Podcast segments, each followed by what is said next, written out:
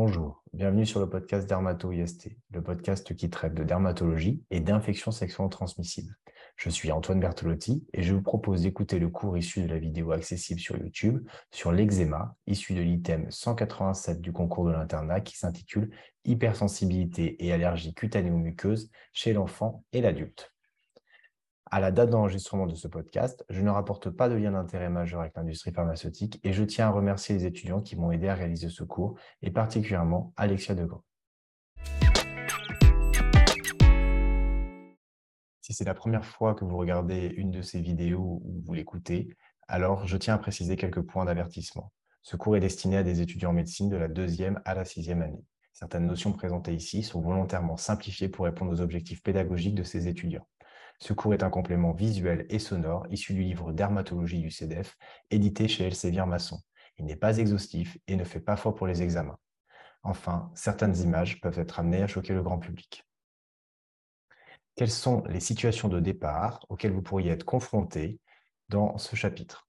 La première chose, c'est que l'eczéma est une lésion rouge, érythémateuse, et donc bien entendu, vous pourriez avoir une photo clinique d'un patient adulte ou d'un enfant ayant des lésions rouges érythémateuses pour lequel un des diagnostics à évoquer serait euh, l'eczéma. L'eczéma est également une maladie prurigineuse et donc il pourrait s'agir tout simplement d'un cas clinique évoquant un prurite sur lequel l'eczéma pourrait être un des diagnostics différentiels. L'eczéma est une maladie vésiculeuse. L'origine, la sémiologie de l'eczéma est une vésicule à la base. Et donc, on pourrait éventuellement avoir une orientation diagnostique devant des vésicules. Enfin, la prise en charge de l'eczéma repose principalement au niveau thérapeutique sur la prescription de corticothérapie par voie locale. C'est un élément extrêmement important que nous allons revoir sur les éléments physiopathologiques. Et donc, effectivement, vous pourriez avoir en situation de départ ou à un moment donné d'un cas clinique, la euh, nécessité de pouvoir vous exprimer sur euh, la corticothérapie. Il me semble important euh, en début de ce cours de pouvoir bien préciser les choses en termes d'eczéma. En fait, on va voir au cours de ce euh, déroulé de vidéo deux éléments. La dermatite atopique d'une part et de l'autre côté, l'eczéma de contact. Vous allez voir, il ne s'agit pas exactement de la même maladie. Ce qui est également important à avoir en tête dès maintenant, c'est l'ensemble du spectre des eczémas vous avez l'eczéma variqueux, vous avez la dyshydrose, vous avez l'eczéma numulaire, vous avez aussi l'eczéma des mains et des pieds à type de kératodermie palmoplantaire. Vous avez également une forme d'eczéma de contact qui peut se produire à travers les UV, qui vont être donc des eczémas de contact photo-induits. Et puis, on va mettre de côté la dermite irritative, mais qui est extrêmement importante dans la genèse de l'eczéma et principalement de l'eczéma de contact. Quelle est la sémiologie de l'eczéma? Le diagnostic d'eczéma est un diagnostic clinique. Ces aspects cliniques vont différer selon le stade et le mode évolutif, c'est-à-dire en fonction de la phase aiguë ou de la phase chronique. En phase aiguë, lorsqu'on a un eczéma aigu, les lésions élémentaires sont un érythème, donc une lésion rouge, sur laquelle, lorsque vous allez appliquer une pression, vous allez avoir euh, une disparition à la vitropression de cette, de cette rougeur. Vous avez effectivement un érythème. Vous avez également un œdème. Vous avez des vésicules dont la rupture vont induire un suintement puis des croûtes. Vous avez également un prurite, un prurite qui peut être très important. Et puis des contours émiettés, c'est-à-dire que la délimitation entre la peau saine et la peau eczéma n'est pas si simple que ça à pouvoir bien, bien, bien euh, identifier. On a ici sur cette photo différentes de ces caractéristiques, à savoir un érythème, des vésicules, quelques zones qui sont déjà un petit peu euh, croûteuses et un contour qui n'est pas si net que ça entre la peau saine et la peau à type d'eczéma. Il existe quatre grandes phases. La phase érythémateuse, donc la phase rouge, qui vont être des lésions pas vraiment maculeuses. Hein. Ce sont des papules. Vous allez avoir un relief qui va apparaître. Vous allez avoir assez rapidement des vésicules qui vont euh, subvenir sur cette zone-là, des vésicules macroscopiques, d'accord Très souvent, ces vésicules, vous pouvez ne pas les percevoir parce qu'elles ont déjà éclaté, parce qu'elles ont déjà été finalement excoriées à travers les démangeaisons que le patient a pu avoir. Et donc, avec les ongles, il a euh, éliminé l'ensemble de ces vésicules. Et vous avez alors donc une phase suintante avec des zones qui peuvent être plus ou moins érosives. Et puis, vous avez une phase croûteuse, desquamative, qui, peut, euh, qui va apparaître dans les suites de l'eczéma. Nous avons vu la phase aiguë de l'eczéma. Désormais, voyons la phase chronique. Comme on vient de le voir sur la dernière photo, la phase chronique peut s'exprimer à travers des lésions érythémato-squameuses, mais également la lichénification. Qu'est-ce que c'est que la lichénification C'est un épaississement de la peau avec un aspect quadrillé, irrégulier, comme on peut le voir sur ce dos du pied où il y a eu un eczéma de manière très chronique, très récidivant, et par la force des choses, vous avez cette lichénification qui apparaît. Que se passe-t-il si vous réalisez une biopsie cutanée chez un patient porteur d'un eczéma? Bien entendu, on l'a dit, l'eczéma est un diagnostic clinique. Vous n'avez pas besoin de faire une biopsie cutanée pour tous les patients qui présentent un eczéma. Cependant, dans certaines situations, eh bien, on peut être amené à réaliser une biopsie cutanée parce qu'on a un doute diagnostique, parce qu'il existe d'autres diagnostics différentiels. Et à ce moment-là, l'apport de l'anatomopathologie va pouvoir nous orienter plutôt vers le diagnostic d'eczéma. Quels sont les éléments? Eh bien, euh, chez un patient ayant un eczéma aigu, vous allez avoir une spongiose. La spongiose, c'est cet œdème qui va exister finalement au sein de l'épiderme. Vous voyez, à ce niveau-là, les kératinocytes ne sont pas collés correctement les uns aux autres. Ici, on voit qu'ils sont bien collés les uns aux autres, mais ici, vous voyez une bordure euh, blanche qui existe entre les kératinocytes. Et vous voyez aussi qu'il existe des petits traits comme des petits barreaux d'échelle entre, entre les kératinocytes. Tout ça, ce sont les desmosomes. Et qu'est-ce qui se passe? Eh bien, Il se passe qu'avec finalement l'eau, euh, cet œdème qui apparaît au niveau de l'épiderme, eh ça repousse, ça refoule les kératinocytes les uns les autres et ils essayent encore de se tenir à travers ces desmosomes. On a également une exocytose, c'est-à-dire qu'on va avoir un certain nombre d'éléments mononucléés, des lymphocytes, qui vont monter dans, euh, dans l'épiderme. Et puis, on va avoir un derme qui va être œdémateux. Alors, on ne le voit pas sur cette photo puisqu'on n'est que sur l'épiderme hein, à ce niveau-là. Le derme est un peu euh, en, dessous ici. On peut l'apercevoir ici. Euh, ce n'est pas flagrant sur cette photo, mais vous avez aussi un derme qui est œdémateux avec un infiltrat périvasculaire. On peut également avoir des polynucléaires éosinophiles et quelques neutrophiles. En phase chronique, que se passe-t-il? Eh bien, On a une hyperplasie à papilles irrégulière avec une parakératose, une disparition de l'œdème, une fibrose, un infiltrat périvasculaire surtout mononucléé avec parfois présence de mélanophages. Et puis, entre les deux, eh bien, on a des signes de, aigus et des signes de chronicité. Alors, commençons par l'aspect clinique de la dermatite atopique. La dermatite atopique va varier selon l'âge. C'est-à-dire que chez le tout petit, chez le nourrisson de moins de 2 ans, la dermatite atopique va principalement se localiser sur les zones convexes du visage, donc au niveau des joues, à ce niveau-là, également au niveau du cuir chevelu. Et puis, bien entendu, sur certaines, certains enfants, vous pouvez avoir de la dermatite atopique également sur le reste du corps. Ce qu'il faut retenir, c'est que généralement, la région sous la couche et sur la zone médio-faciale au niveau du nez sont épargnées. Sur ces photos, vous pouvez voir deux euh, vignettes cliniques d'enfants, de nourrissons qui présentent effectivement cet érythème important, érosif, suintant au niveau des zones convexes du, euh, visage. Dans la petite enfance, on va avoir une localisation par contre plutôt au niveau des plis de flexion, donc derrière les genoux, au, niveau euh, euh, des, coudes, à la face antérieure des coudes, mais encore également au niveau des chevilles. Chez le grand enfant, ce que l'on va voir, c'est surtout une lichénification qui va être fréquente et induite par le grattage chronique cours de toutes ces années de vie avec de la dermatite atopique. Et puis, chez l'adolescent et l'adulte, ce que l'on va voir, c'est une atteinte souvent aussi au niveau du cou, bien entendu au niveau des zones de, flexion euh, également. Et puis, on a des localisations rares, mais qui sont assez caractéristiques de la dermatite atopique. C'est au niveau des lèvres, on parle de chélite atopique. Au niveau des paupières, on parle de euh, kératite, kératoconjonctivite. Mais également au niveau des membres inférieurs, on va avoir une lichénification à nouveau, mais également des lésions de prurigo. Vous allez avoir des lésions plus ou moins isolées les unes des autres, avec des lésions très excoriées, très prurigineuses, plus ou moins kératosiques, euh, et souvent avec des lichénifications périphériques. Voilà quelques euh, photos pour préciser donc, cette atteinte chez les nourrissons plutôt au niveau des zones convexes. plutôt derrière les genoux, au niveau du pli de flexion du coude, au niveau des chevilles pour le, dans la petite enfance ou à l'adolescence. Et puis ici, on a le signe de euh, Denis Morgan avec le double repli palpébral euh, inférieur classique de la dermatite atopique. Quel est le mode évolutif de la dermatite atopique? Le début se fait généralement dans les 12 premiers mois de vie. L'évolution habituelle se fait par poussée d'aggravation hivernale, mais peut évoluer de façon continue, et c'est souvent à ce moment-là ce que l'on appelle des formes sévères. L'amélioration, voire la guérison, va se faire dans l'enfance, mais dans un faible nombre de cas, 3 à 5% tout de même, les enfants vont évoluer vers des dermatites atopiques de l'adulte, et ce sont quand même principalement ceux qui ont fait des formes sévères au cours de l'enfance les dermatites atopiques qui apparaissent à l'âge adulte, donc chez les gens qui n'ont pas eu d'antécédents de, atopique, c'est possible, mais ça reste très rare et il est nécessaire d'évoquer et d'éliminer des diagnostics différentiels tels que la gale, l'eczéma de contact ou encore le lymphome cutané. Qu'est-ce que c'est que l'atopie? L'atopie, c'est un terrain prédisposant à une réactivité immunologique anormale, IgE médiée, vis-à-vis de certains antigènes environnementaux qu'on appelle les allergènes. La dermatite atopique, c'est la plus fréquente de ces manifestations d'atopie et la plus précoce de ces manifestations cliniques associées à l'atopie.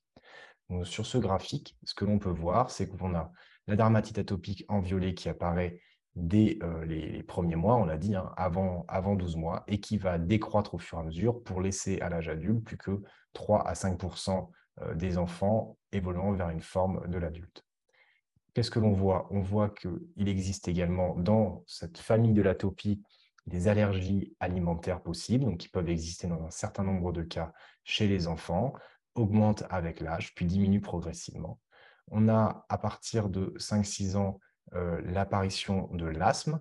Donc on a les bronchiolites, hein, les asthmes du nourrisson avant, dans les deux premières années, mais après 6 euh, ans en général, on, parle d'asthme, et donc vous avez un pic jusqu'à l'adolescence, puis après une décroissance. Et enfin, on a les allergies, euh, les rhinites allergiques, qui peuvent commencer euh, dès l'enfance et qui ont un seuil un peu plus élevé à partir de l'adolescence et surtout de l'âge adulte. Le deuxième élément qui est extrêmement important à avoir en tête euh, par rapport à ces facteurs responsables de l'atopie, c'est que la dermatite atopique est une maladie polygénique complexe qui va impliquer différents groupes de gènes. D'une part, on a des problèmes génétiques sur la barrière épidermique. On va avoir des atteintes de la filagrine, qui va être une protéine permettant normalement d'avoir une bonne barrière épidermique. Or, cette barrière épidermique est défectueuse et va laisser passer plus d'allergènes. Le deuxième élément qui est important, c'est qu'on va avoir une atteinte sur les gènes régulant le système immunitaire le système immunitaire d'une part adaptatif, c'est-à-dire qu'on va avoir une différenciation qui va se faire des lymphocytes plutôt en TH2 avec une induction euh, de la production d'IgE par les lymphocytes B, une libération de divers cytokines dans la peau par les lymphocytes activés. Et donc tout cela va contribuer à l'inflammation cutanée et à majorer cette altération de la barrière cutanée. On a également un trouble du système immunitaire inné avec une diminution des peptides antimicrobiens et une prédisposition aux infections bactériennes et herpétiques. Et puis, dans quelques cas, il peut arriver que les enfants ont en plus des allergies alimentaires associées, et principalement celles dont on entend parler le plus souvent, ce sont les allergies aux protéines de lait de vache. Enfin, le troisième élément à avoir bien en tête également, c'est le rôle majeur des facteurs environnementaux dans la physiopathologie de la dermatite atopique. En effet, il existe différents facteurs favorisants. D'une part, les irritants, avec par exemple les savons détergents ou encore la fumée du tabac, mais également les allergènes, avec par exemple les acariens, les aliments, les animaux domestiques ou encore le pollen. Il existe ce qu'on appelle une théorie hygiéniste qui euh, estime qu'avec l'amélioration des conditions d'hygiène et de santé, on a alors une diminution de l'exposition aux agents infectieux euh, euh, notre, de, notre population, de nos enfants, et ainsi on a alors une modification de la régulation de notre système immunitaire inné. Et ces éléments-là pourraient expliquer sensiblement la prévalence qui est en hausse de la dermatite atopique dans les pays industrialisés en effet, on constate qu'on est quasiment entre 10 et 20% selon les pays d'enfants présentant une dermatite atopique. Donc, est-ce que finalement, on n'est pas trop propre euh, dans euh, ces pays? Et euh, l'absence de contact avec un certain nombre d'environnement, d'agents infectieux n'est pas en train de déréguler notre peau. Quelles sont les indications d'exploration allergologique chez un enfant, chez un patient qui présente une dermatite atopique? Et le chapitre est plutôt consacré à l'enfant. Déjà, on va proposer une indication d'exploration allergologique lorsqu'on a une suspicion d'allergie alimentaire associée. On l'a vu à l'instant dans la physiopathologie, certains enfants peuvent avoir des allergies alimentaires associées. Quels vont être les signes d'appel? Quels vont être les signes qui vont vous faire penser à faire cette indication d'exploration allergologique. Ce sont des signes évocateurs après ingestion au contact avec un aliment, donc un syndrome oral, où vous allez avoir un prurite buccal et pharyngé, un œdème péribuccal, ou encore une dysphagie, une urticaire aiguë, un angio-œdème, un asthme, une rhinite, des vomissements, des douleurs abdominales, des diarrhées ou encore un choc anaphylactique. Mais également, ça peut être une dermatite atopique grave et ou résistante à un traitement bien conduit, mais aussi une stagnation ou une cassure de la courbe pondérale. Les explorations possibles que vous pouvez réaliser, ce sont des prick tests cutanés, des dosages des IgE sériques spécifiques, un test de provocation orale, bien entendu, à l'hôpital ou dans des structures vraiment spécialisées, puisqu'on peut avoir euh, des réactions, des chocs anaphylactiques, et des tests épicutanés, ce qu'on appelle les atopies patch tests. La deuxième situation, ce sont lorsque vous allez avoir une suspicion d'allergie respiratoire associée. Donc, les signes d'appel, ce sont de l'asthme, de la rhinite ou de la rhinoconjonctivite. Et les explorations vont être des prix de test ou encore des dosages des IgE spécifiques. Et puis enfin, ça peut être le cas lorsque vous avez une suspicion d'eczéma de contact. Et à ce moment-là, les signes d'appel, ça va être une atteinte de zone inhabituelle, une dermatite atopique ne répondant pas au traitement ou s'aggravant. Et à ce moment-là, vous allez faire plutôt des tests épicutanés, à savoir donc des patch tests. Vous êtes appelé pour un patient qui a eu un cancer du côlon et pour lequel on a réalisé une stomie. D'accord? Vous avez donc l'abdomen et vous avez ici le côlon qui est abouché à la, à la peau. vous êtes appelé parce que les collègues ont une forte suspicion de dermohypodermite infectieuse, donc d'une infection cutanée, et donc ils vous sollicitent pour connaître le traitement et la prise en charge antibiotique adaptée. Bien entendu, on n'est pas dans le chapitre sur les dermohypodermites infectieuses, mais on est bien dans le chapitre des eczémas. Et ce que vous devez voir ici, c'est un eczéma de contact, très probablement et très certainement induit par euh, le sparadrap qui a été employé pour maintenir la poche de stomie. On a ici un autre cas d'eczéma de contact qui a été réalisé également à travers l'application de colophane et donc de sparadrap, où vous pouvez constater de larges bulles. Ces, bulles, ce sont tout simplement l'agglomération de milliers de petites vésicules. Encore une fois, la vésicule, c'est la lésion élémentaire de l'eczéma, pour lequel vous allez avoir une bulle qui va apparaître, le tout sur une plaque euh, érythémateuse, papuleuse par endroits, sur laquelle vous, doutez bien, lorsqu'on va retirer euh, ces bulles, vous allez avoir soit une érosion et bien entendu du suintement au vu de l'inflammation qu'il peut y avoir. Donc on est là maintenant dans le chapitre d'eczéma de contact allergique. Quelle est la physiopathologie de l'eczéma de contact cette fois-ci? Le premier élément à bien avoir en tête, c'est qu'il existe une phase de sensibilisation de quelques jours à plusieurs années. Cela veut dire que, par exemple, dans le cas clinique d'un coiffeur qui présente un eczéma de contact à certains allergènes qui composent le matériel qu'il emploie au quotidien pour faire des teintures, du cuir chevelu, par exemple, eh bien, il peut avoir employé euh, ce matériel pendant des années avant de développer un eczéma de contact. Qu'est-ce qui se passe? Vous avez un produit sensibilisant qui va euh, s'appeler l'aptène et qui va pénétrer votre peau. Vous allez alors avoir une association à une protéine, antigène, allergène, qui va être euh, conduit par les cellules de Langerhans dans la voie lymphatique jusqu'au ganglion lymphatique. Pendant cette migration, il va exister une maturation avec une présentation de l'antigène aux lymphocytes T naïfs. Ces lymphocytes T vont alors s'activer, vont proliférer et vont euh, se différencier en lymphocytes mémoire circulants toute altération de la fonction de la barrière de la peau, l'eau, l'occlusion sous les gants, des détergents, des solvants, va faciliter la pénétration des allergènes et le développement de la réaction allergique. Deuxième étape, c'est la phase de révélation. Donc, il faut déjà avoir été sensibilisé au préalable et cela va apparaître 24 à 48 heures après un nouveau contact avec le même allergène. Alors, les lymphocytes T mémoire qui ont été produits précédemment vont reconnaître l'allergène qui va être présenté par les cellules de Langerhans. Donc, à nouveau, l'allergène, l'aptène, va pénétrer la peau, va être associé à une protéine antigène allergène. Et lorsqu'il va être euh, récupéré par les cellules de Langerhans, il va être présenté à ces lymphocytes T mémoire. Et alors, les lymphocytes T mémoire vont activer des lymphocytes T effecteurs qui vont proliférer, sécréter des cytokines pro-inflammatoires, diverses et variées, interleukine 2, 17, TNF, bêta, interféron gamma. Et ça va être à ce moment-là responsable du rebond de cellules responsables de, l'eczéma qui vont entraîner la spongiose et l'exocytose épidermique. On va également avoir en parallèle euh, une production de la part des kératinocytes de certaines cytokines inflammatoires qui vont majorer les lésions cliniques et histologiques. Votre rôle, à ce moment-là, c'est de mener l'enquête. Vous devez être un détective. Et donc, vous allez devoir poser un certain nombre de questions, faire un examen clinique complet pour pouvoir comprendre le mécanisme de cet eczéma. Comment est-ce qu'il est arrivé là? Parce que votre objectif, c'est de connaître l'allergène, parce que votre objectif, ça va être d'entraîner une éviction de cet allergène. Donc la première chose, c'est qu'avec votre examen physique, vous allez pouvoir euh, localiser la zone qui est concernée. Est-ce que ce sont les pieds? Par exemple, dans cette photo, on voit très bien euh, que les chaussures sont euh, imputables à l'eczéma de contact au vu de la démarcation qui est présentée. Ça peut être également les oreilles. Par exemple, vous allez avoir des personnes qui vont présenter un eczéma au niveau de l'oreille et qui va correspondre finalement à la boucle d'oreille qui est euh, constituée de nickel. Ça peut être les paupières, par exemple, les personnes qui vont se mettre du vernis à ongles eh bien, vont s'appliquer en se grattant l'oreille ce vernis sur les paupières et entraîner un eczéma de contact local. Ça peut être sous-ombilical. à ce moment-là, ce sont souvent les boutons de nickel des pantalons euh, qui vont euh, frotter sur la peau au niveau du bas de l'abdomen et entraîner un eczéma de contact, etc., etc., etc.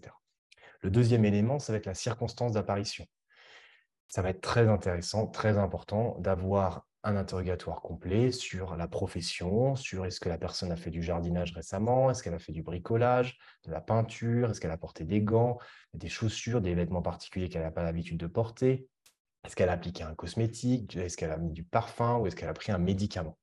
Encore une fois, en général, ces éléments-là apparaissent dans les 24, 48, 72 premières heures. La chronologie va être également importante puisqu'il peut exister une évolution des lésions au cours du temps avec une amélioration ou une aggravation pendant les week-ends, les vacances ou d'éventuels arrêts de travail. Vous allez avoir des personnes qui présentent des eczémas de contact professionnels qui vont vous dire bah, effectivement, pendant cette période-là où je travaille, euh, j'en ai en permanence, mais dès que je suis en vacances, je n'en ai pas. Alors à ce moment-là, vous allez pouvoir faire un interrogatoire beaucoup plus ciblé sur la profession euh, de la personne et savoir quels sont les différents éléments qu'il utilise au quotidien. Enfin, il y a également les traitements locaux qui vont être utilisés et leur action sur l'eczéma avant et après l'apparition de la dermatose, y compris les dermocorticoïdes, puisqu'on peut avoir, en de rares cas, mais ça existe quand même, des allergies aux dermocorticoïdes, mais surtout les produits d'hygiène, les parfums et les cosmétiques qui peuvent être employés. Alors, pour euh, s'orienter, pour s'aider après avoir euh, fait cet interrogatoire, cet examen clinique, alors on va proposer un patch test, qu'on appelle aussi épidermotest, qui va euh, avoir pour objectif d'examiner, après avoir appliqué sur la peau un certain nombre d'éléments, euh, de pouvoir objectiver une réaction retardée euh, par l'application de ces allergènes 48 heures et 72 heures après, voire même parfois on peut, dans certains cas, prolonger euh, jusqu'à 96 heures ou même une semaine. Donc, sur ces photos, qu'est-ce que l'on voit? On voit des batteries standards qui ont été employées. Donc, vous avez en fait un certain nombre d'allergènes qui sont collés sur la peau avec une, une, rigueur dans la, euh, dans pose pour pouvoir retrouver quel allergène était à quel endroit. Et euh, vous pouvez constater, quand on retire les pansements 48-72 heures après, eh bien, la présence d'un érythème, euh, d'une papule, d'un érythème, papule et vésicule, ou d'un érythème, papule et de nombreuses vésicules confluentes, voire de vésicules bulles, qui vont intensifier la pertinence de l'examen. En effet, c'est important. Vous pouvez avoir dans certains cas euh, des réactions multiples euh, qui vont être difficiles à interpréter. Et donc, il va falloir remettre en question également parfois ces, résultats. donc, toute la pertinence va être, encore une fois, dans la corrélation entre votre clinique, votre interrogatoire et ce type d'examen qui sont euh, essentiels si vous voulez confirmer le type d'allergène dont le patient a un eczéma de contact, développe un eczéma de contact. Quelles sont les causes d'eczéma de contact? Eh bien, on a des causes parmi les professionnels. Donc, chez les métiers du bâtiment, vous allez avoir les sels de chrome avec le ciment, le cobalt avec la peinture, les limailles, euh, les résines d'époxy avec les cols, vernis, peinture, formaldéhyde avec la colle, le textile, térébenthine avec la menuiserie, peinture ou encore le caoutchouc lorsque l'on porte des gants ou qu'on touche des pneus. Chez les coiffeurs, vous allez avoir également beaucoup d'eczéma de contact avec les diamine avec les teintures, le thioglycolate avec les permanentes, l'ammonium persulfate avec les décolorants, le caoutchouc, encore une fois, avec les gants, des conservateurs et agents moussants euh, avec les shampoings ou encore le, nickel avec les instruments. On a également beaucoup d'eczéma de contact chez les professionnels de santé euh, par l'utilisation d'antiseptiques, d'antibiotiques locaux, d'AINS, d'anesthésiques locaux, de caoutchouc avec les gants, ou encore l'acrylate des résines composites chez les prothésistes. Puis chez les horticulteurs, on peut avoir également un certain nombre euh, d'allergènes qui peuvent apparaître. On a d'autres causes d'eczéma de, contact. On a les médicaments topiques, avec le plus souvent l'utilisation de la néomycine, des antiseptiques, du sparadrap, on a vu des photos au début, euh, des topiques antiprurigineux, la baume du Pérou, encore les anti-inflammatoires non stéroïdiens, mais également, comme je vous le disais, les dermocorticoïdes, alors même que les dermocorticoïdes sont, le, traitement de référence pour les différents types d'eczéma, puisqu'on l'a bien compris, il y a énormément de globules blancs sous la peau à ce niveau-là, eh bien, on peut avoir, dans une faible proportion de cas, une allergie aux dermocorticoïdes. On a également des eczémas de contact aux cosmétiques qui vont être plutôt assez fréquents, euh, plus fréquents chez les femmes et qui vont prédominer sur le visage, avec pour produits responsables les parfums, avec des conservateurs, des excipients, la baume du Pérou, euh, des teintures, les vernis à ongles, les déodorants, le shampoing, la laque, les lingettes.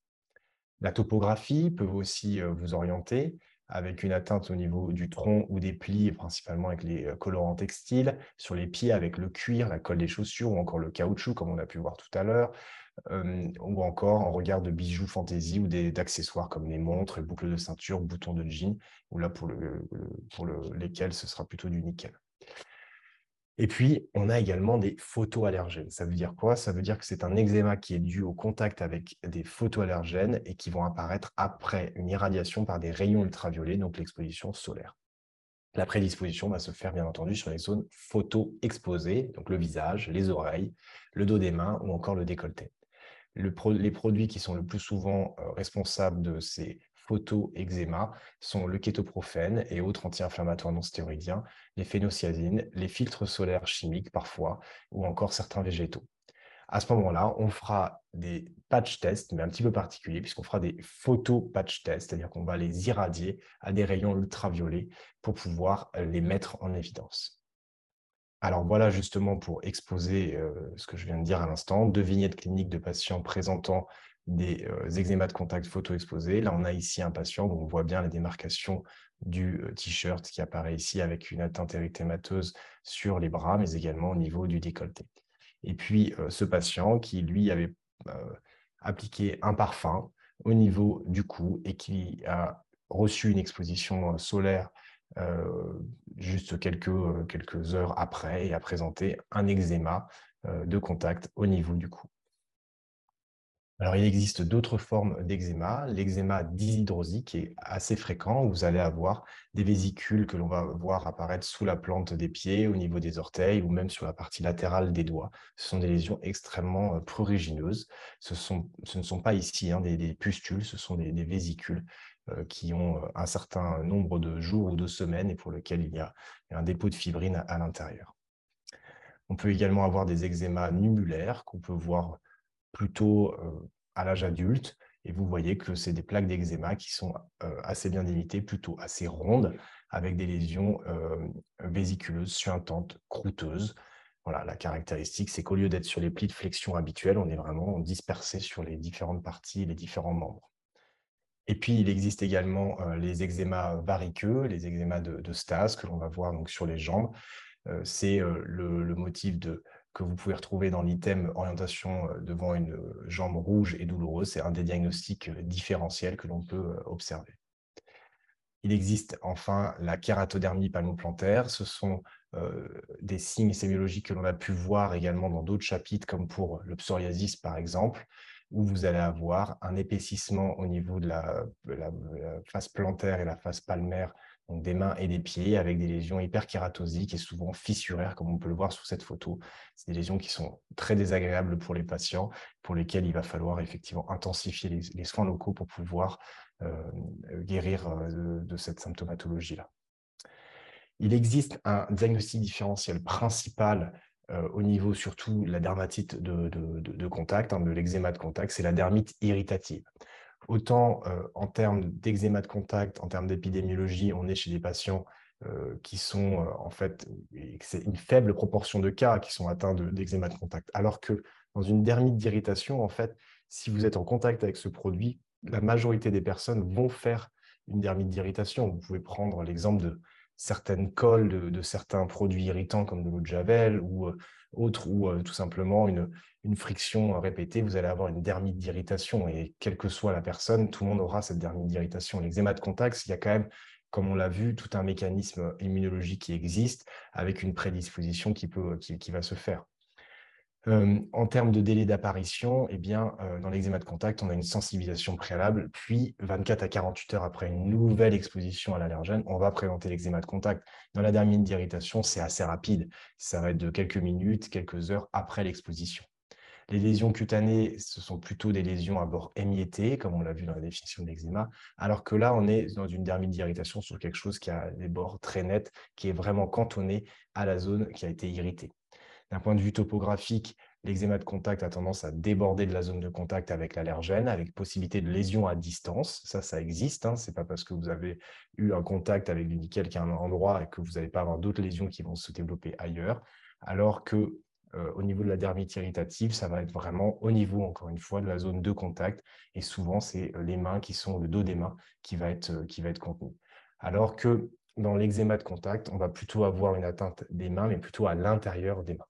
En termes de symptomatologie, l'eczéma de contact, c'est plutôt un prurite, alors que la dermite d'irritation, c'est plutôt une brûlure. Et puis, on va avoir au test épicutané, donc au patch test, des éléments positifs pour l'eczéma de contact, alors que la dermite d'irritation, tout sera négatif. Ce qui est important à avoir en tête, c'est que cette dermite irritative, on en a déjà un peu parlé aussi avec la, dermatite atopique, hein, mais c'est que toute irritation préalable va fragiliser la barrière cutanée et va pouvoir favoriser, dans le cadre de l'eczéma de contact, la pénétration euh, euh, d'allergènes et donc favoriser la survenue d'eczéma de contact. Alors, quelles sont les complications que l'on peut avoir face à un eczéma? Les photos, vont être plus orientées sur les complications dans le cas de la dermatite atopique, mais on peut les généraliser à l'eczéma de manière générale. La première cause principale, c'est quand même les complications d'origine infectieuse et principalement la surinfection par le staphylocoque doré, où on va parler d'impétigénisation. Le diagnostic cliniquement n'est pas si simple que ça. Et ce qui va être assez caractéristique, ça va être les croûtes mélicériques avec possiblement des lésions vésiculobuleuses et un écoulement purulent. Attention, n'oubliez pas que la lésion élémentaire de l'eczéma, de la dermatite atopique, c'est une vésicule qui spontanément ou après euh, un grattage, après des coups d'ongles, va du coup éclater et va entraîner un suintement. Donc un suintement jaune clair de lésion aiguë n'est pas forcément signe de surinfection. La deuxième complication qui est vraiment à craindre, euh, c'est la surinfection à l'herpès, HASV1 principalement, avec le syndrome de Kaposi-Juisberg. C'est classique, ça reste rare, hein, bien entendu, mais c'est classique et ça peut survenir soit au décours d'une primo-infection chez le jeune enfant, soit au décours d'une récurrence herpétique, soit après un contact avec un sujet atteint, avec un enfant qui a été embrassé par un adulte porteur d'une récurrence herpétique, par exemple. Cliniquement, l'aggravation est brutale avec une apparition de lésions vésiculeuses multiples évoluant rapidement vers des érosions cutanées ponctiformes et ombiliquées. Et on peut le voir effectivement ici que les lésions sont un peu plus euh, euh, ombiliquées c'est une situation d'urgence et il y a une contre-indication pour le coup à mettre des dermocorticoïdes. Par contre, il va falloir mettre un traitement antiviral rapidement avec de la cyclovir péros, voire en intraveineux, si les lésions euh, présentent une extension importante ou euh, si l'enfant ne peut pas prendre la voie orale. Troisième euh, diapositive sur les complications, et pour lequel on va avoir surtout du retentissement sur la qualité de vie, et ça c'est le cas de toutes les maladies chroniques, qu'on soit enfant ou adulte. Et quand on voit toutes les photos qu'on a pu voir au cours de, ce cours, on peut comprendre totalement le retentissement important qu'il va y avoir sur la qualité de vie. Et puis, dans le cadre de la dermatite atopique, on peut avoir un eczéma de contact qui, se surajoute par sensibilisation aux allergènes des topiques appliqués sur la peau, par exemple au niveau des émollients. Quel est le traitement de la dermatite atopique? On va se concentrer d'abord sur la dermatite atopique avec les quatre grands axes de sa prise en charge, les soins d'hygiène, les anti-inflammatoires locaux, les émollients et l'éducation thérapeutique. Alors, d'abord, les soins d'hygiène. Ils doivent être non agressifs pour la toilette et il faut éviter les facteurs aggravants. On évite le savon, on préfère plutôt des gels sans savon doux, non parfumés. On réduit la fréquence des lavages de la peau une fois tous les deux jours ou une fois par jour. On évite les bains chauds prolongés. On utilise un émollient après la toilette sur une peau non inflammatoire. On privilégie les textiles vestimentaires doux et on évite la laine. Et surtout, on essaye de ne pas surchauffer l'habitation et de ne pas surcouvrir les enfants. On estime que probablement le chauffage domestique a un rôle aggravant dans la dermatite atopique. La deuxième catégorie de traitement qui est primordiale, c'est le traitement anti-inflammatoire local par dermocorticoïde. Le dermocorticoïde, il a une triple action, une action anti-inflammatoire, immunosuppressive et antimitotique. Les dermocorticoïdes, ils sont habituellement très efficaces à court terme sur les poussées de dermatite atopique. Les dermocorticoïdes ils sont classés selon leur puissance, niveau d'activité, de très forte, forte, modérée à faible, et selon leur forme galénique, crème, pommade, lotion et gel les dermocorticoïdes sont essentiels dans la dermatite atopique. On l'a bien vu tout à l'heure avec la physiopathologie, où on a des globules blancs sous la peau. Et si on veut retirer ces globules blancs qui sont en train d'entraîner euh, cette, cette, dermatite atopique, il n'y a pas d'autre solution que de le faire avec les dermocorticoïdes. Donc, il faut mettre ce qu'il faut en termes de dermocorticoïdes, il faut mettre la dose de façon à pouvoir ensuite enrayer rapidement ce processus inflammatoire et se permettre de faire un relais avec d'autres traitements par la suite pour éviter que l'enfant se retrouve avec une dermatite atopique sévère, avec des lichenifications par la force des poussées de dermatite atopique. C'est vraiment un élément très important. En, termes de choix de dermocorticoïdes, cela va dépendre de l'âge, de la localisation des lésions, de l'étendue à traiter et du caractère suintant des lésions. Dans le choix de la galénique, eh bien, si on a des zones plutôt lichenifiées et sèches, on utilisera plutôt une galénique à type de pommade. Si on a des zones, une atteinte des zones plutôt suintantes, des plis ou des grandes surfaces cutanées, eh bien, on utilisera plutôt de la crème. Si on a une atteinte plutôt des zones pileuses, des plis, à ce moment-là, ce sera plutôt des lotions. En général, c'est peu utilisé chez l'enfant, mais on peut effectivement utiliser ça chez les adultes dans le cadre de lésions d'eczéma sur ces localisations. Et puis, on va utiliser une type de gel, plutôt au niveau du cuir chevelu, encore une fois, c'est moins utilisé chez les enfants. L'autre élément euh, qui est important à avoir en tête, c'est le choix du niveau d'activité de la puissance. Les dermocorticoïdes d'activité faible, en pratique, ils ne sont pas vraiment d'intérêt, ils ne sont pas ou peu efficaces. Les dermocorticoïdes d'activité modérée, on les utilisera plutôt sur les lésions du visage et du corps chez le nourrisson et l'enfant. Les dermocorticoïdes d'activité forte, on va les utiliser pour des cures courtes de 4 à 7 jours chez l'enfant sur les lésions lichenifiées, sur les extrémités ou sur des lésions résistantes aux dermocorticoïdes d'activité modérée. Et les dermocorticoïdes d'activité très forte, en général chez les enfants, ils sont plutôt contre-indiqués, donc nourrissons enfants jeunes, et on, évite de les mettre sur le visage, les plis et le siège. En effet, si vous appliquez des dermocorticoïdes de manière trop, euh, de manière trop prolongée sur le visage, il y a des risques entre autres de, de rosacée. Enfin, comment est-ce qu'on emploie ces dermocorticoïdes? Le nombre d'applications, ce sera une seule application par jour. C'est aussi efficace que de mettre plusieurs applications et ça facilite l'adhésion thérapeutique. Quelle est la quantité? En traitement d'attaque, finalement, il n'y a pas de quantité maximale recommandée. Il ne faut pas hésiter à appliquer ces dermocorticoïdes et à mettre une dose nécessaire pour pouvoir enrayer cette phase aiguë. C'est vraiment très, très important. En traitement d'entretien, et donc, en période d'entretien, un traitement proactif qui va être défini par l'utilisation systématique d'un dermocorticoïde d'activité forte deux fois par semaine sur les zones cutanées habituellement atteintes pendant quatre mois chez l'enfant et chez l'adulte. Et cela permet de réduire le nombre de poussées sans effet secondaire. C'est particulièrement adapté dans les dermatites atopiques chroniques avec poussées fréquentes, récidivantes rapidement une fois que vous arrêtez les dermocorticoïdes. Et à ce moment-là, ce que l'on préconise en général, c'est de ne pas dépasser 30 grammes par mois d'activité de dermocorticoïdes modérés pour un enfant et de 60 grammes par mois de dermocorticoïdes d'activité forte pour un adulte. L'autre traitement qui est extrêmement important, ce sont les émollients. En effet, les émollients vont avoir pour effet l'amélioration des signes fonctionnels dus à la sécheresse cutanée, mais également pour certains émollients, vous allez avoir une restauration transitoire de la fonction barrière cutanée. On l'a bien vu, la barrière cutanée, c'est le mot-clé également dans la physiopathologie, avec une altération de la filagrine concernant la dermatite atopique. Et donc, à l'aide de ces émollients, vous allez pouvoir permettre une restauration, une amélioration de cette fonction barrière cutanée. Elle est recommandée par accord professionnel dès les premiers symptômes de sécheresse cutanée et en traitement de maintenance pendant toute la durée de la dermatite atopique, quelle que soit sa gravité. En termes de précaution d'emploi, eh bien, on réalise une interruption quelques jours en période de poussée très inflammatoire puisqu'il peut y avoir une mauvaise tolérance à ce moment-là. La galénique est adaptée aux préférences du patient. Et donc, on a vu les éléments de galénique tout à l'heure selon les, localisations. Et vous pouvez utiliser ces mêmes galéniques euh, pour les émollients. Et on utilise des produits sans parfum et sans conservateur pour éviter les sensibilisations de contact. Enfin, l'élément le plus important, c'est euh, l'éducation thérapeutique, qui a pour objectif d'apprendre aux patients à vivre de manière optimale avec une maladie chronique et qui a pour caractéristique euh, que c'est un processus intégré aux soins, que c'est adapté aux demandes du patient, qu'il va comprendre un ensemble d'informations de techniques d'apprentissage réalisées avec ou euh, un ou des soignants, des médecins, des infirmières, même psychologues, et c'est réalisé au cours de programmes comprenant une ou des consultations et ou des réunions en petits groupes.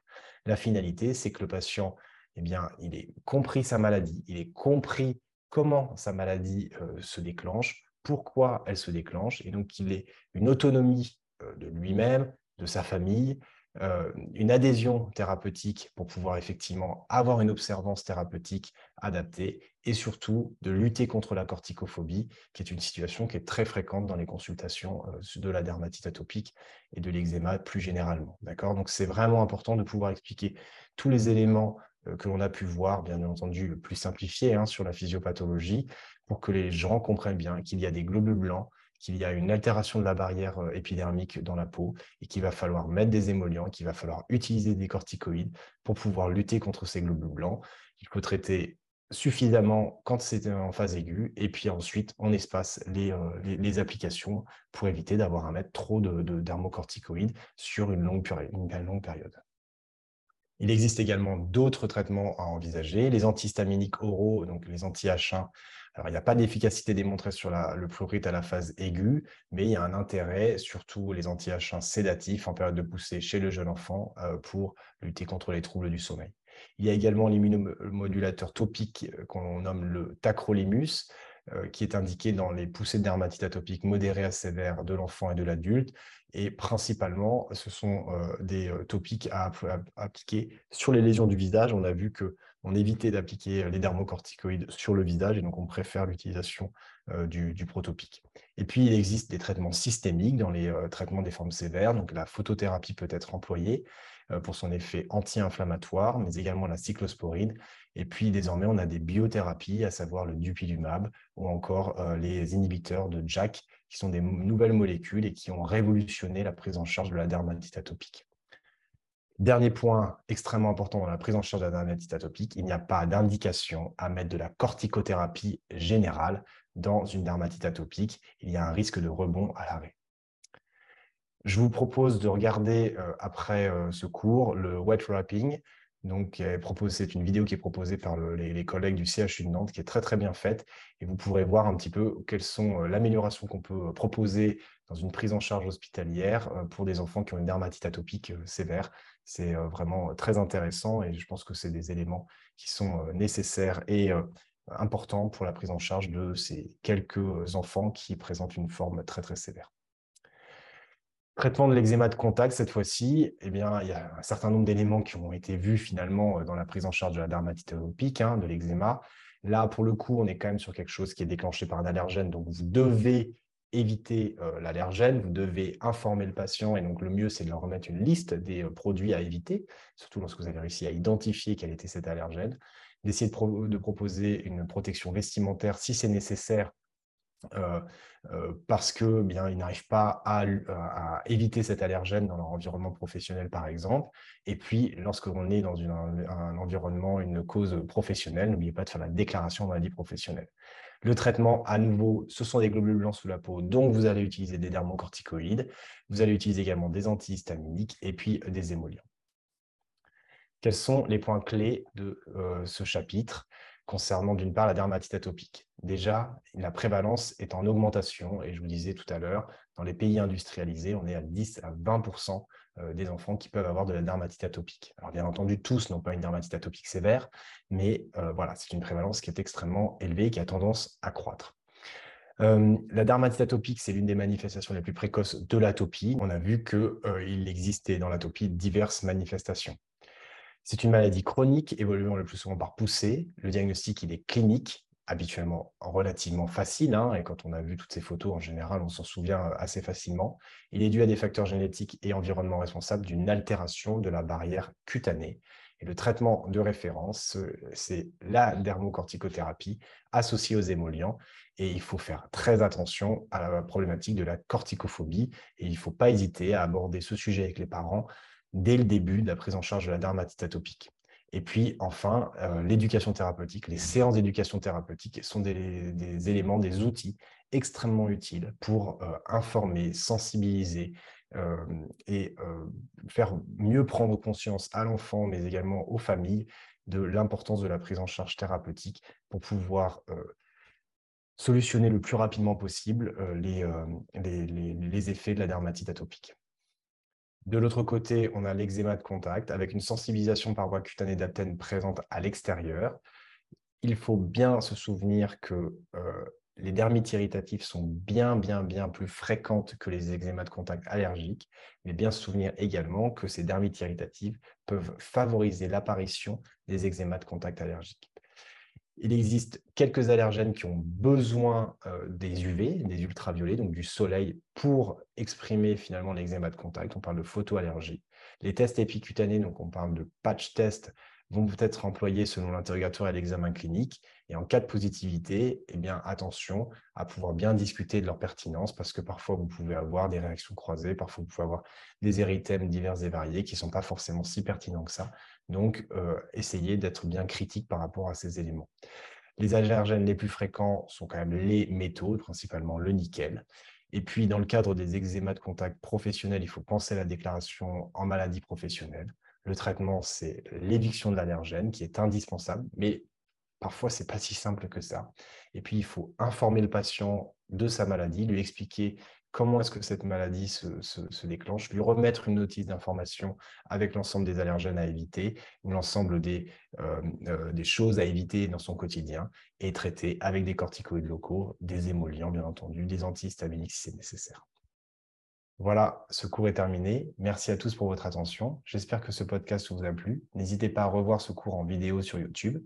Si vous avez des questions, n'hésitez pas à les laisser en commentaire ou à m'écrire à dermato.ist.gmail.com. J'essaierai d'y répondre ou de réaliser du contenu supplémentaire pour clarifier certains points. À très bientôt sur Dermato IST.